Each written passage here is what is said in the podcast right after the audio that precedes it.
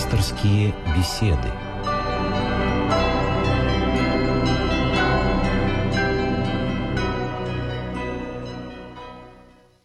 Здравствуйте, у микрофона Елена Филиппова. Сегодня Православная Церковь прославляет новомучеников и исповедников российских. Этой теме и посвящена наша сегодняшняя беседа. На ваши вопросы будет отвечать священник Михаил Прокопенко. Здравствуйте, отец Михаил. Добрый вечер.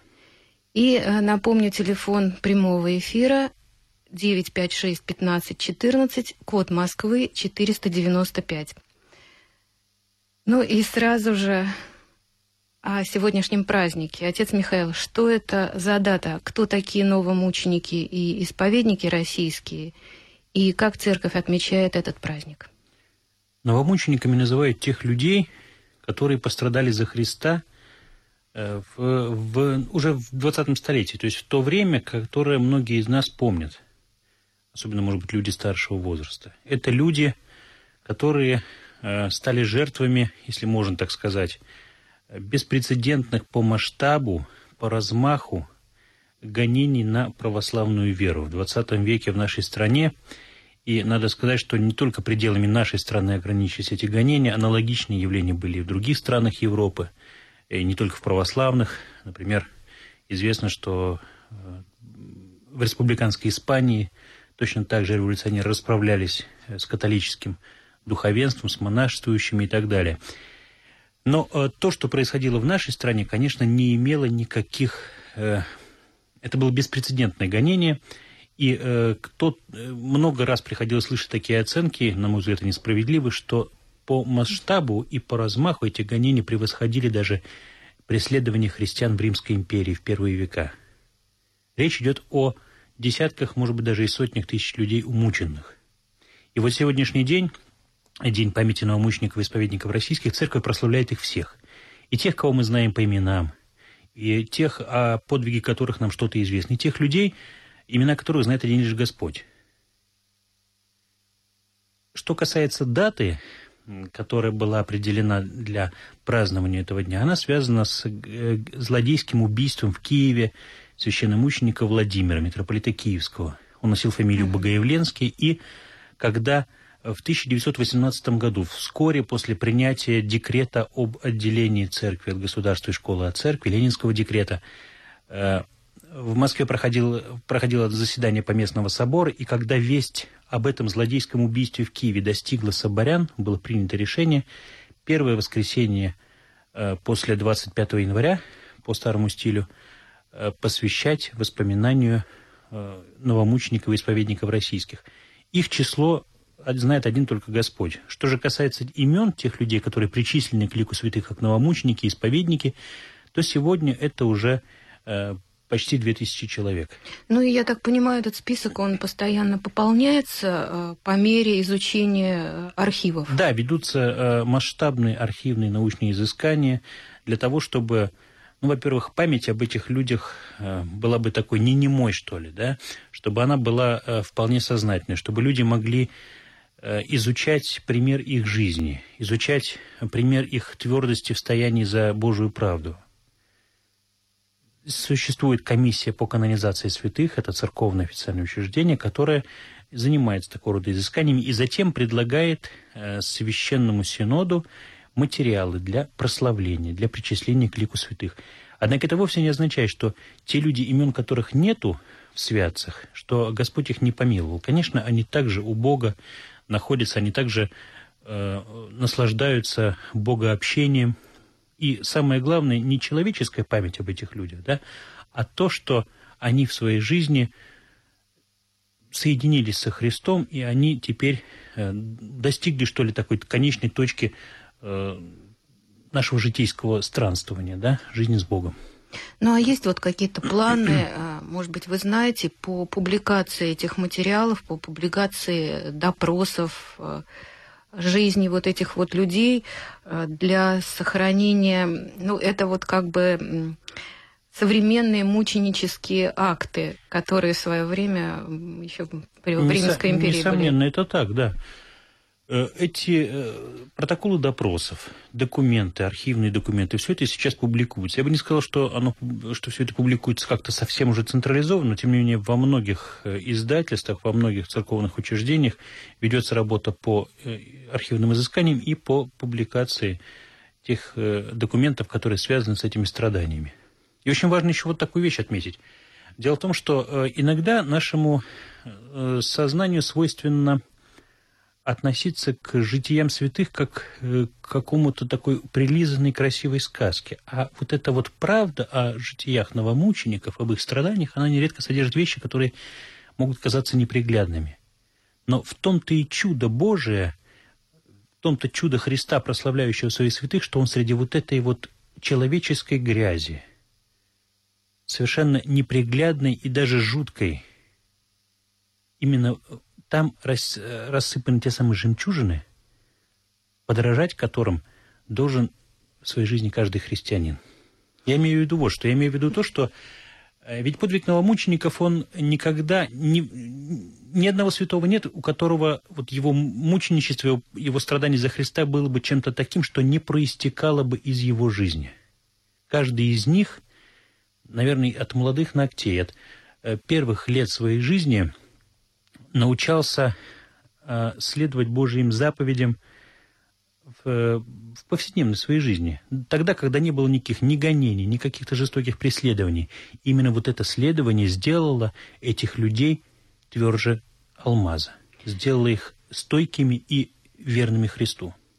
То есть э, суть их христианского подвига в том, что они э, беззаветно верили в Бога и не изменили Ему ни при каких, э, то есть не пошли на компромиссы. Да, и важно не только то, что они не пошли на компромиссы тогда, когда наступила эпоха гонений, но они не шли на эти компромиссы и тогда, когда все в их жизни было благополучно. И это, кстати, урок для всех нас. Сегодня, слава Богу, мы наслаждаемся спокойной, мирной и безмятежной жизнью. Да, кто-то сотрясает воздух разговорами о кризисе, еще о чем-то, но, слава Богу, сегодня никто никого не убивает за то, что человек перекрестился – Никто не вызывает, э, допустим, родителей ребенка э, в какие-то инстанции лишь за то, что они принесли его покрестить в церковь и так далее. А ведь еще недавно это было повседневной реальностью нашей жизни. Ну вот у нас есть звонок из Тулы. Здравствуйте. Здравствуйте, добрый вечер. Добрый вечер. А, разрешите такой вопрос. А, из Евангелия. Угу. Христос сказал своим ученикам, да не смущается сердце ваше, Иду к отцу и приготовлю вам место. Моего отца обителей много, но я не дословно. Угу. А, что это за обители? Вообще, как бы вы вот... Здесь имеется в виду следующее. Здесь имеется в виду следующее. Как много... Одним словом, все люди, кто стремится в своей жизни следовать Божьим заповедям, всем им Господь уготовил место упокоения ни один человек не останется вовне из тех людей, кто э, следовал за Христом в своей жизни. Что касается обителей, ну, я думаю, что не нужно здесь как-то фантазировать о том, как и что будет происходить в Небесном Царстве. Это тайна, которая в полноте откроется нам лишь, э, так сказать, при кончине мира, да. Вот. Означает это и также и э, богатство и множество благодатных даров, которые Господь приготовил для всех нас. То есть здесь вот это место можно толковать совершенно многообразно. Ну, еще один звонок из Коломны. Здравствуйте, мы вас слушаем. А, здравствуйте. Добрый Это вечер. из Подмосковья, город Коломна, Александр Тимофеевна. Батюшка, благословите. Бог вас благословит. А, батюшка, вы знаете, конечно, вот э, нам все чаще и чаще приходится слышать нам очень многие непонятные слова, вот такие. Вот, например, как глобализация, экуменизм, понимаете? Угу. Мы вот, ну, санькие люди, вот мы спрашиваем, но как-то все-таки не, не особо понятно нам вот.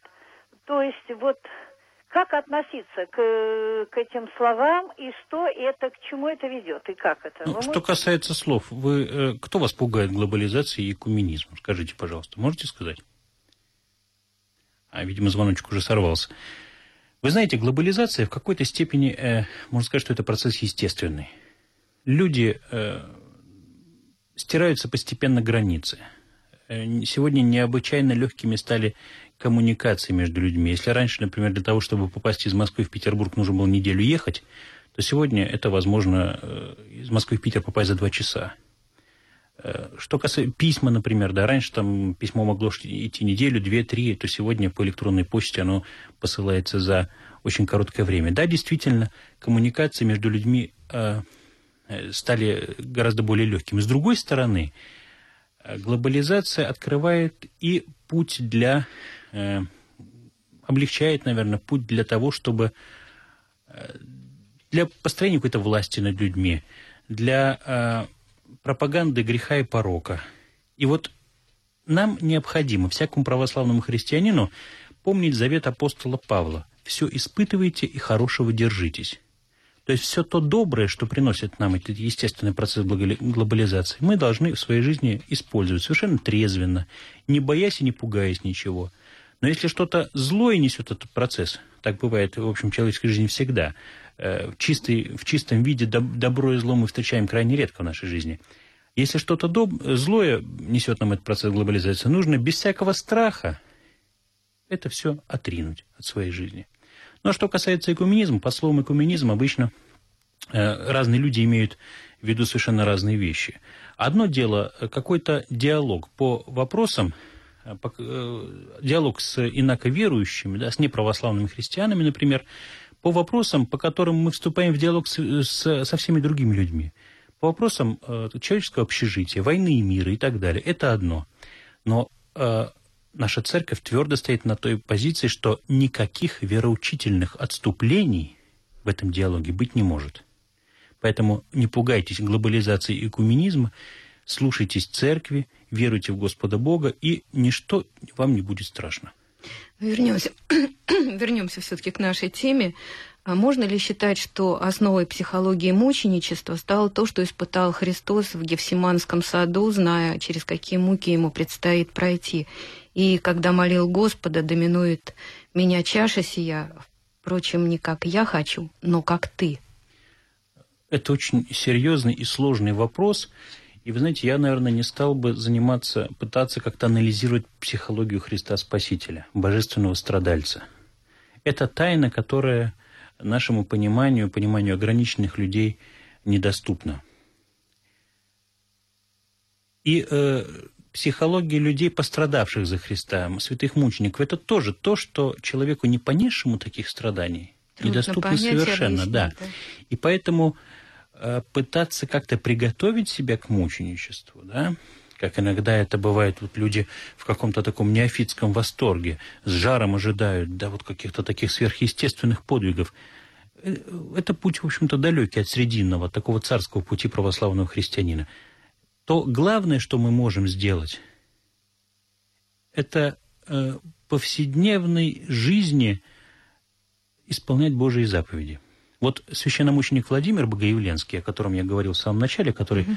был убит 23, 23 э, января в Киеве 18 года, он говорил такие замечательные слова. «Самое главное дело в жизни – то, которое предстоит сделать теперь». И самый важный человек в жизни – тот, которого Господь посылает сейчас.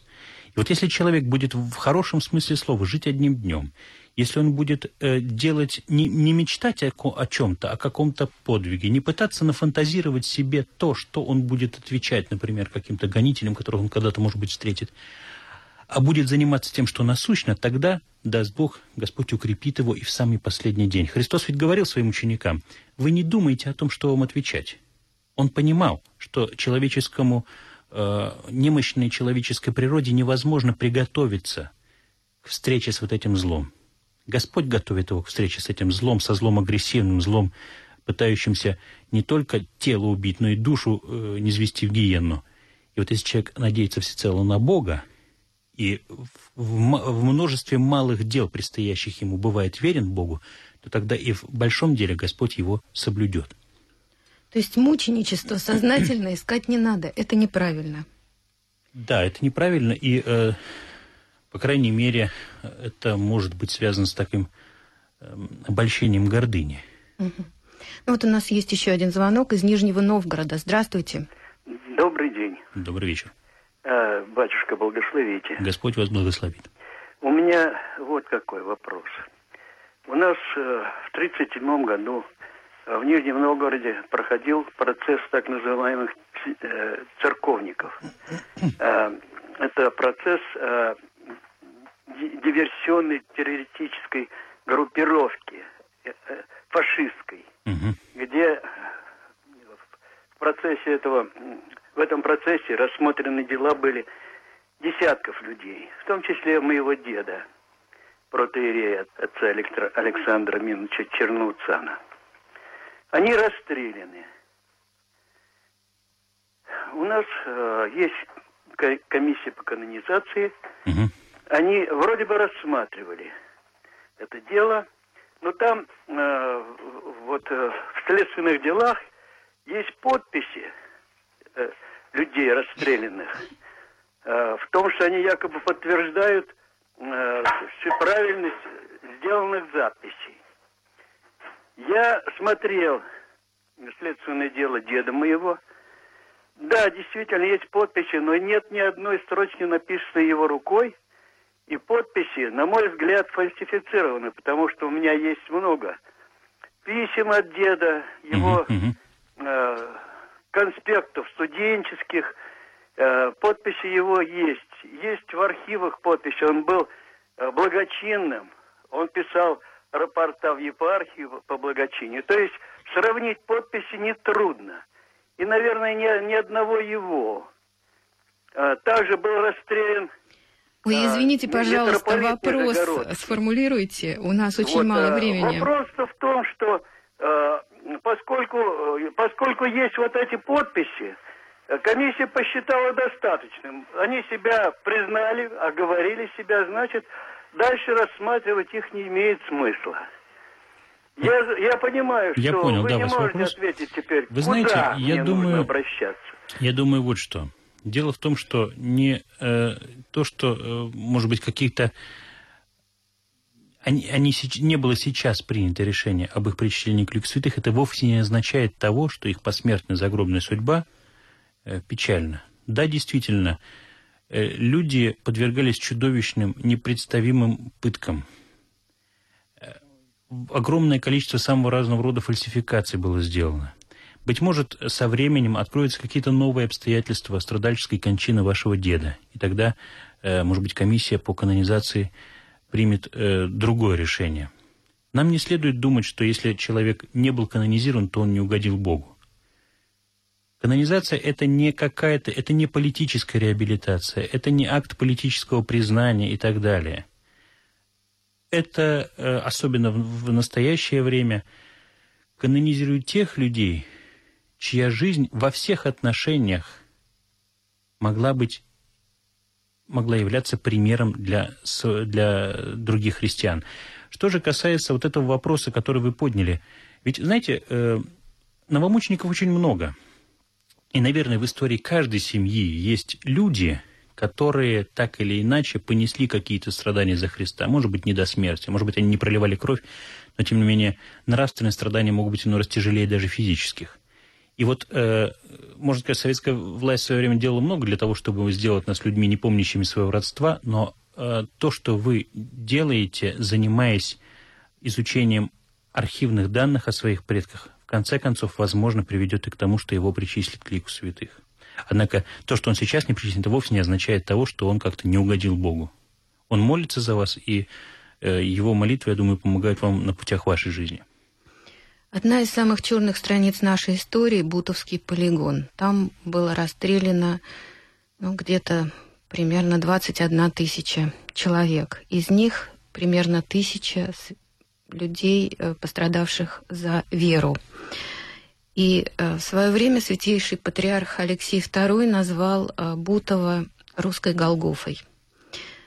Но ведь Христос зашел на Голгофу, чтобы искупить человеческие грехи. А за что пострадали эти люди? Как Господь такое попустил? Вы знаете, я скажу вещь, которую, наверное, трудно, трудно слышать, и да, и, может быть, даже будет трудно понять. те блага, которые Господь приготовил для всех людей, верующих в Него, они многократно, бесконечно превосходит самые сильные человеческие страдания.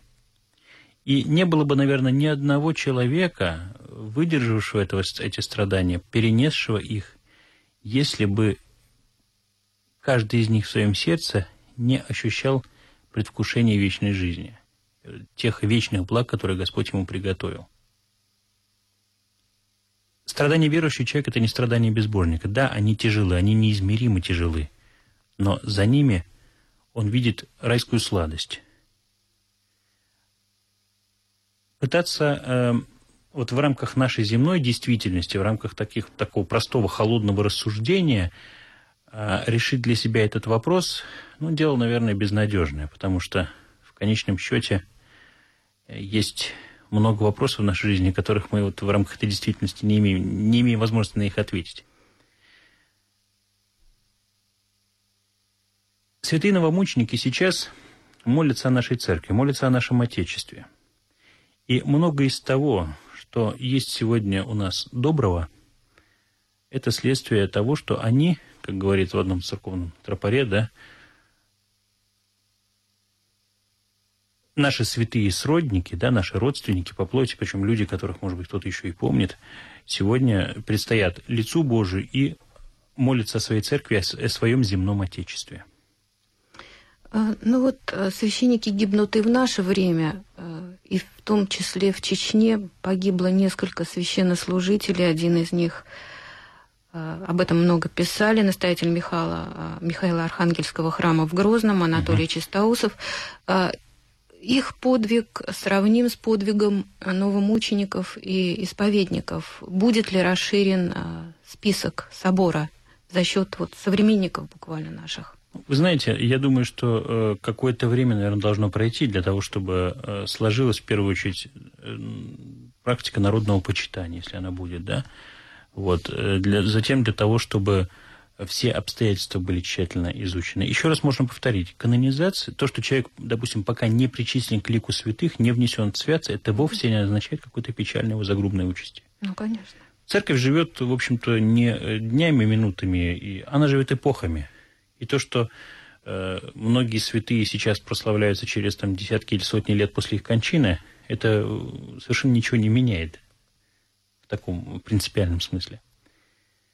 Поэтому я думаю, что э, со временем будет дана церковная такая каноническая оценка подвигу тех людей, кто в наше время страдает за Христа. У нас есть звонок из Таганрога. Здравствуйте. Говорите погромче. Я не из Таганрога. Оренбург? Нет, Москва. Москва? А, здравствуйте, да, я жду все никак. Ага, ну здравствуйте. Ну, наверное, раньше были они. Впереди меня, наверное. Ну, неважно. Здравствуйте, Москва. Здравствуйте. Вы знаете, я очень благодарна вашей передаче, но вот у меня такое недоумение, или, может, не, непонимание. Тоже вот по Библии, вот четвертая заповедь говорит о субботе, соблюдении ее. Это же здесь вообще говорится, что соблюдай день Господний, день субботу Божью, потому что шесть дней Господь создал и землю, и небо, и все остальное. А в седьмой он почил и нам велел. Вот подскажите мне, пожалуйста, как он соблюдается? Ну, сегодня, слава богу, день воскресный, да, то есть тот самый седьмой день, э, день воскресения Христа из мертвых. И вот э, воскресение было настолько значимым событием для всего человечества, воскресение Христа из мертвых, что Церковь Христова с самых первых лет своего существования – празднуют ими именно этот день, как седьмой день, как тот день, который Господь почил от дел. Э, вокруг воскресной божественной литургии выстроен весь круг, седмичный, так сказать, недельный круг богослужения. Именно воскресные евангельские чтения, круг чтения, например, Евангелия э, Священного Писания за богослужением построен так, что именно воскресные евангельские чтения содержат самые такие назидательные и полезные для души отрывки. Вот. Что же касается субботы, ну, суббота также, например, э, в субботу, как правило, ослабляется пост, вот. Но, тем не менее, сегодня в, в церкви Христовой, вот уже более двух, вот уже почти 2000, 2000 лет, именно воскресный день э, отмечается нами как тот самый седьмой день, в который Господь почил от э, своих дел. Ну, теперь, наконец, выслушаем вопрос из Таганрога. Здравствуйте, мы вас слушаем. Таганрог, мы вас слушаем. Сорвался. Ну, тогда есть еще звонок из... Откуда у нас есть еще звонок? Из Оренбурга. О, здравствуйте. Здравствуйте. Добрый Батюшка. вечер. Да-да. Благословите Виталия с Оренбурга. Бог благословит Виталий. Батюшка, у меня к вам такой вопрос. Это может быть, это, простите, пожалуйста, это любопытство может быть. Но вот э, у меня интересует такое. Вот при рождении человека Господь э, знает уже заранее, э, что будет с этим человеком, кто он будет в миру или нет. Ну, вы знаете, мы не должны помышлять о э, Божьем всеведении как о, так сказать, э, многом знании человека – да, несомненно, Господь все знает, но это не значит, что перед человеком этим закрыты какие-то дороги. Когда человек рождается, перед ним открыты абсолютно любые дороги. Вот, поэтому не следует думать, что э, Господь к чему-то э, какие-то пути для человека закрыл, что он э, приготовил человеку какое-то зло. Но, вот, как правило, такого рода рассуждения связаны с тем, что человек ожидает каких-то скорбей в своей жизни. А если эти скорби наступают, то он говорит, что вот ему Бог послал, потому что вот так было надо. Нет, человек наделен свободой, причем свободой э, практически абсолютной. Он наделен свободой в самом главном. Э, свободой выбора между добром и злом. Свободой самоопределения между жизнью с Богом и жизнью без Бога. Как, к сожалению, некоторые именно вот так, такую жизнь выбирают для себя. Поэтому э, не следует думать о Божьем всеведении как о каком-то таком всеведении или осведомленности человеческой. Это разные вещи – вот, и понять тайну Божия всевидения мы своим ограниченным умом в полноте, конечно же, не можем. Ну и, наверное, у нас осталось совсем мало времени. Подведем итог нашей беседы. Все-таки чему нас учит подвиг новомучеников и исповедников российских, чей праздник мы сегодня отмечаем? Во-первых, он учит нас быть верными Богу в малом. И тогда, когда, при, если будет Богу угодно, или Господь попустит какие-то большие испытания для нас, то эта верность в малом э, укрепит нас и сделает нас способными быть верными великом. В конце, э, также она учит нас, праздник новомучеников учит нас помнить свою историю, помнить своих предков и никогда не забывать о том, что жизнь все, всецело находится в руках Божьих. Спасибо. Всего вам доброго.